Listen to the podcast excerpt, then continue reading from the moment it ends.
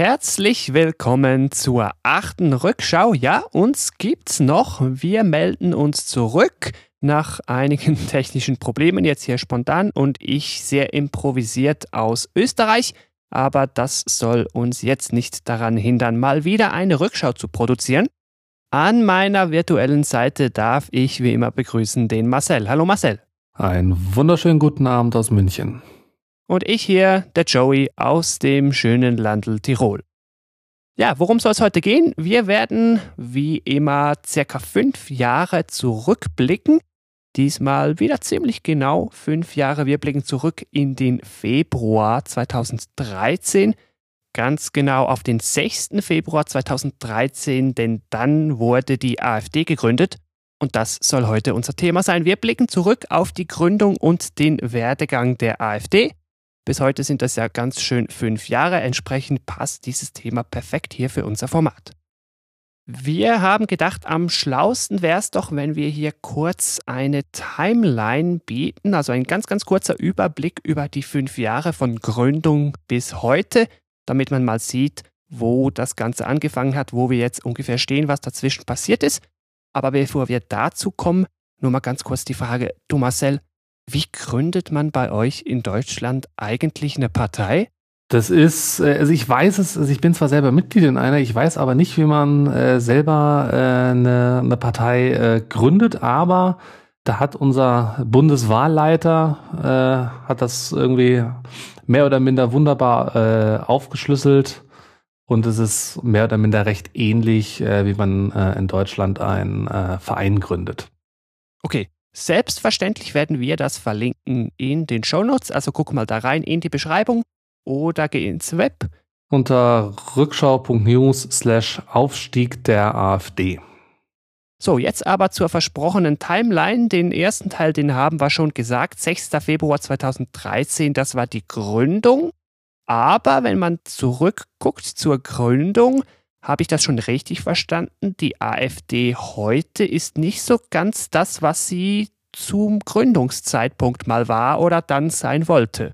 Genau, also die AfD ist ursprünglich einmal angetreten als eine ja klassisch äh, ja konservativ wirtschaftsliberale Partei, weil in Deutschland unter den diversen Jahren, also inzwischen sind es ja über zwölf äh, bis heute, unter Angela Merkel ist die CDU in den Augen vieler äh, immer weiter in die Mitte beziehungsweise immer weiter nach links gerückt und hat halt am rechten Rand im konservativen Spektrum, je nachdem, wie man es formulieren möchte, eine Lücke hinterlassen und die wollte die AfD entsprechend ähm, füllen. Und die AfD war am Anfang hauptsächlich eine eurokritische Partei, also die Partei wollte halt raus aus dem Euro äh, war aufgestellt hauptsächlich äh, um äh, Professor Bernd Lucke und hat auch noch ein paar andere Prominente äh, aus der ja, Wirtschaftsecke gehabt, beispielsweise Hans-Olaf Henkel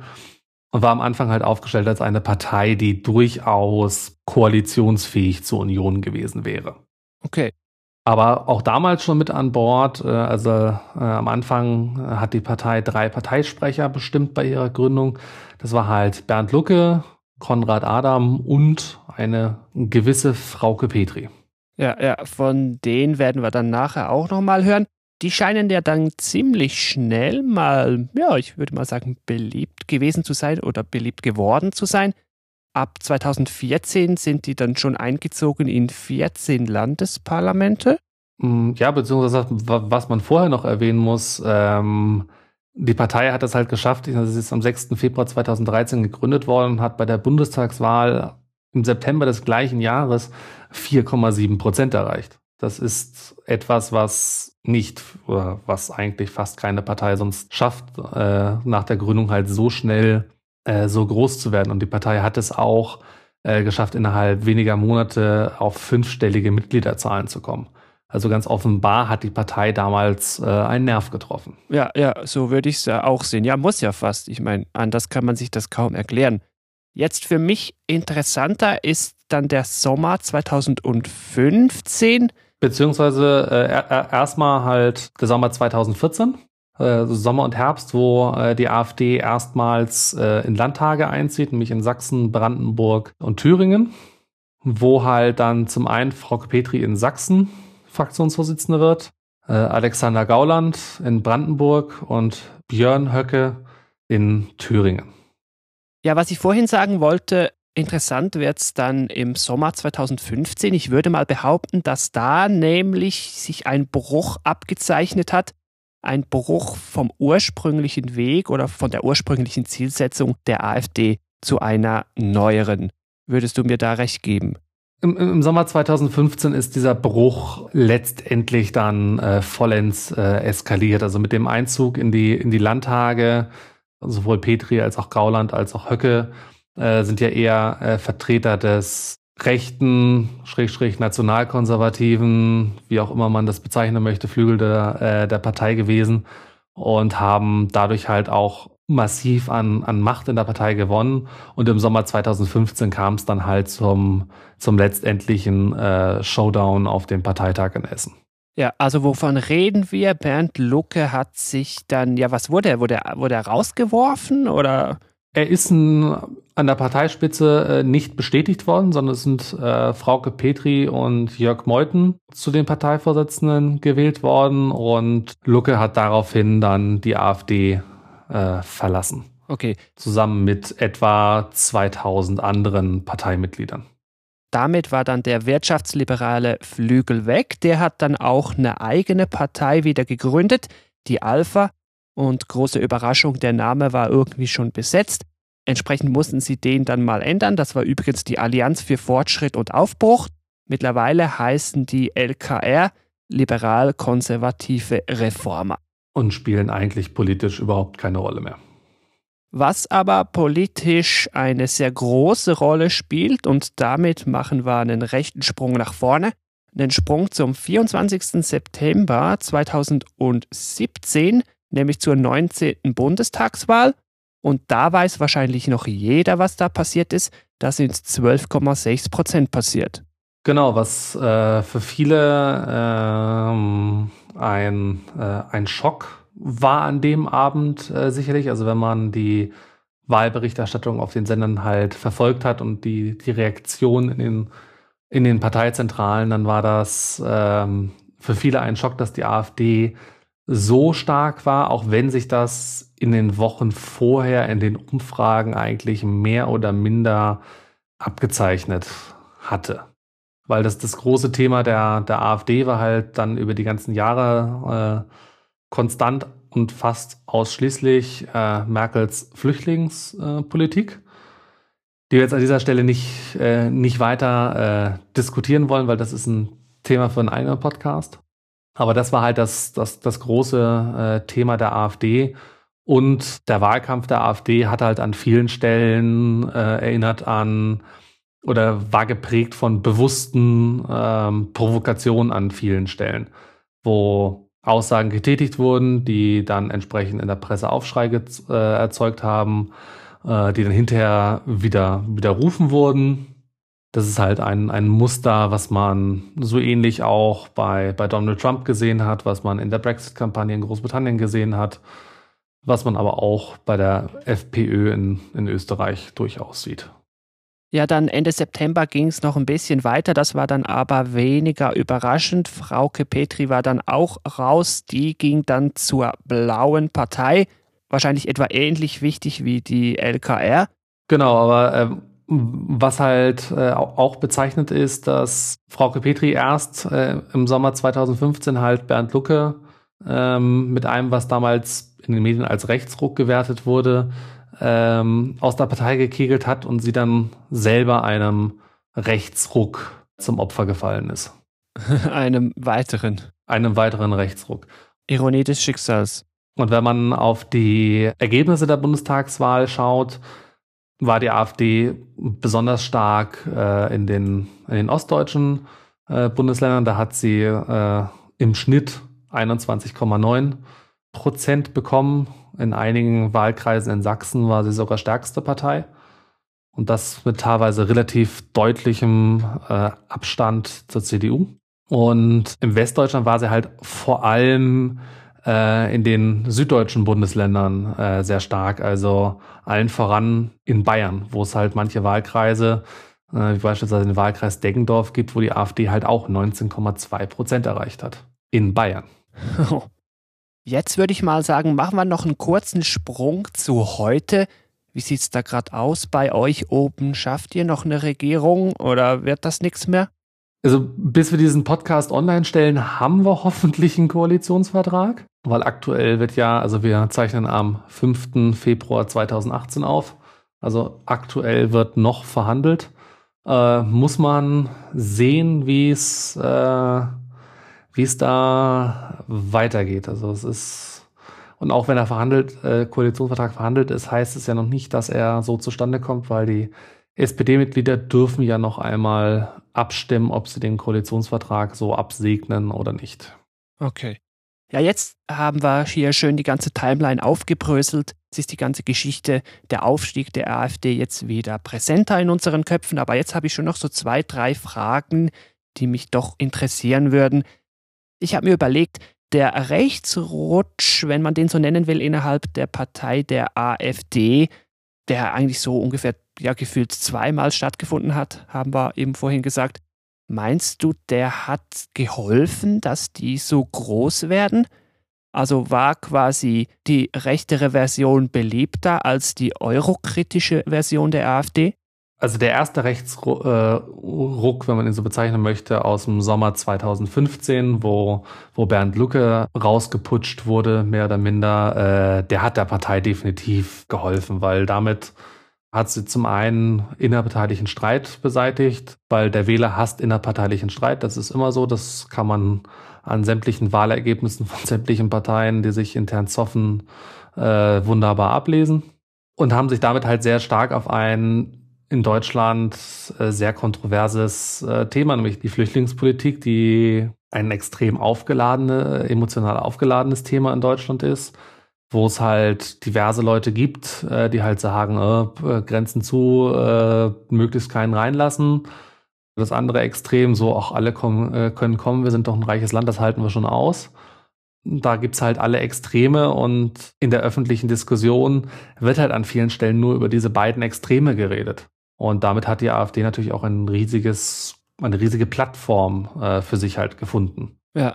Weil sie konnte immer durch äh, immer neue teilweise bewusste Provokation, teilweise einfach durch ihre grundlegende Ablehnung, war halt klar, dass sie halt äh, immer Presse kriegt. Ja, ja. Und damit sind sie entsprechend äh, groß geworden. Wie das jetzt mit dem, mit dem zweiten Rechtsruck, der jetzt so nach der Bundestagswahl, also das, das Ausboten von Frau Petri, äh, wie, wie das da jetzt weitergeht, muss man abwarten. Da können wir dann ja im Februar 2023 nochmal drüber reden. Also um das zusammenzufassen, du würdest sagen, ja, die Wandlung der AfD hat ihrer Größe geholfen. Definitiv. Wenn, auch wenn es den politischen Diskurs in Deutschland nicht sehr gut getan hat. ja, das kann man so sagen. Wir haben noch gewisse Wählerstatistiken, die wir natürlich sehr gerne in den Show Notes verlinken wollen. Da kann man ja auch ein paar Dinge rausziehen. Du hast vorweg mal erwähnt im Vorgespräch, dass Protest scheinbar auch noch ein oft genannter Grund war, die AfD zu wählen, ne? Genau, also wir beziehen uns hier auf die Nachwahlumfragen der AfD, die durchgeführt wurden von Infratest DIMAP. Da war halt beispielsweise, also Ansichten der AfD-Wähler über ihre eigene Partei, sagen halt 85 Prozent, dass die AfD die einzige Partei ist, in der sie ihren Protest ausdrücken können, was halt ein nicht gerade geringer Prozentsatz ist. Das ist sehr hoch, ja. ja was auch interessant ist, ist, dass 55 Prozent der AfD-Wähler sagen, dass die Partei sich nicht genug von rechtsextremen Positionen äh, distanziert. Aber haben sie trotzdem gewählt. Aber haben sie trotzdem gewählt, genau. Das ist äh, mhm. eine Art, also diese innerliche Schizophrenie finde ich äh, bemerkenswert. Mhm, ja, ja. Ich glaube, mit dem Punkt kann ich gleich noch zu meiner nächsten, vielleicht ein bisschen plumpen Frage überleiten, aber ich will die jetzt einfach trotzdem noch gestellt haben. Wenn man die AfD jetzt heute anguckt, in ihrer heutigen Konstellation, kann man sagen, dass jetzt da langsam alle Normalen raus sind und nur noch die Komischen drin sind? Also auf alle Parteimitglieder kann man das sicherlich äh, schwer ummünzen, aber ähm, zumindest von den Leuten, die äh, innerhalb der Partei den Ton angeben, äh, ist halt der, der nationalkonservative Block halt sehr, sehr stark. Okay, zugegeben, das war jetzt eine, wie soll ich sagen, subjektiv gefärbte Frage und Antwort, aber wir sind ja hier ein privater Podcast, dann will das auch mal erlaubt sein. Genau. Jetzt muss ich noch zum Schluss noch einmal den Schweizer raushängen und ein bisschen meine Sicht von außen hier in einer Frage zum Ausdruck bringen. Ich habe mich dann gefragt, warum wird die Partei da gewählt? Die wählt man ja nicht einfach so. Man muss doch das Gefühl haben, dass irgendwelche Probleme da sind, die diese Partei dann lösen wird. Was sind das für Probleme? Was herrschen da für Zustände in Deutschland, dass man die AfD dann wählen will? Gibt es die überhaupt? Ist das eine reine Illusion oder gibt es da wirklich was?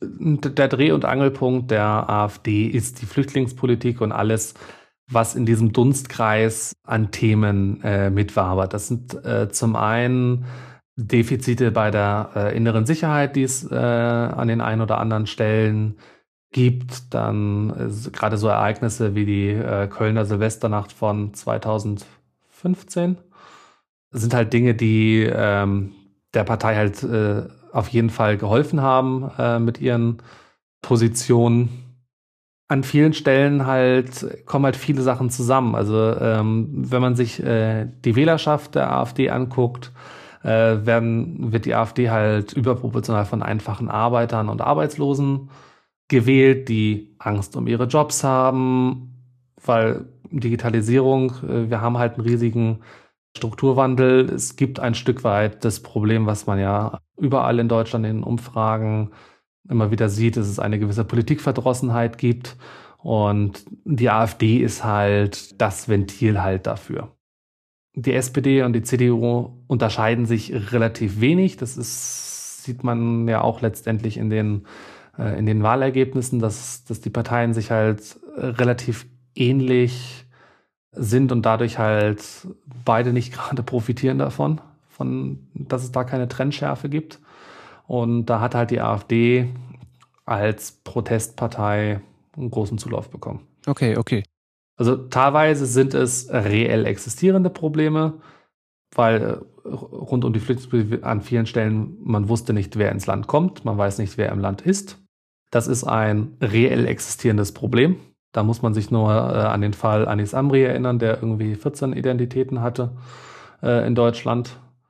Also das sind real existierende Probleme. Auf der anderen Seite sind da sicherlich auch ein, ein Stück weit eingebildete äh, Probleme dabei, weil äh, beispielsweise, wenn wir nochmal auf die Nachwahlumfragen gehen, 95 Prozent der AfD-Wähler machen sich große Sorgen, dass es einen Verlust der deutschen Kultur geben wird.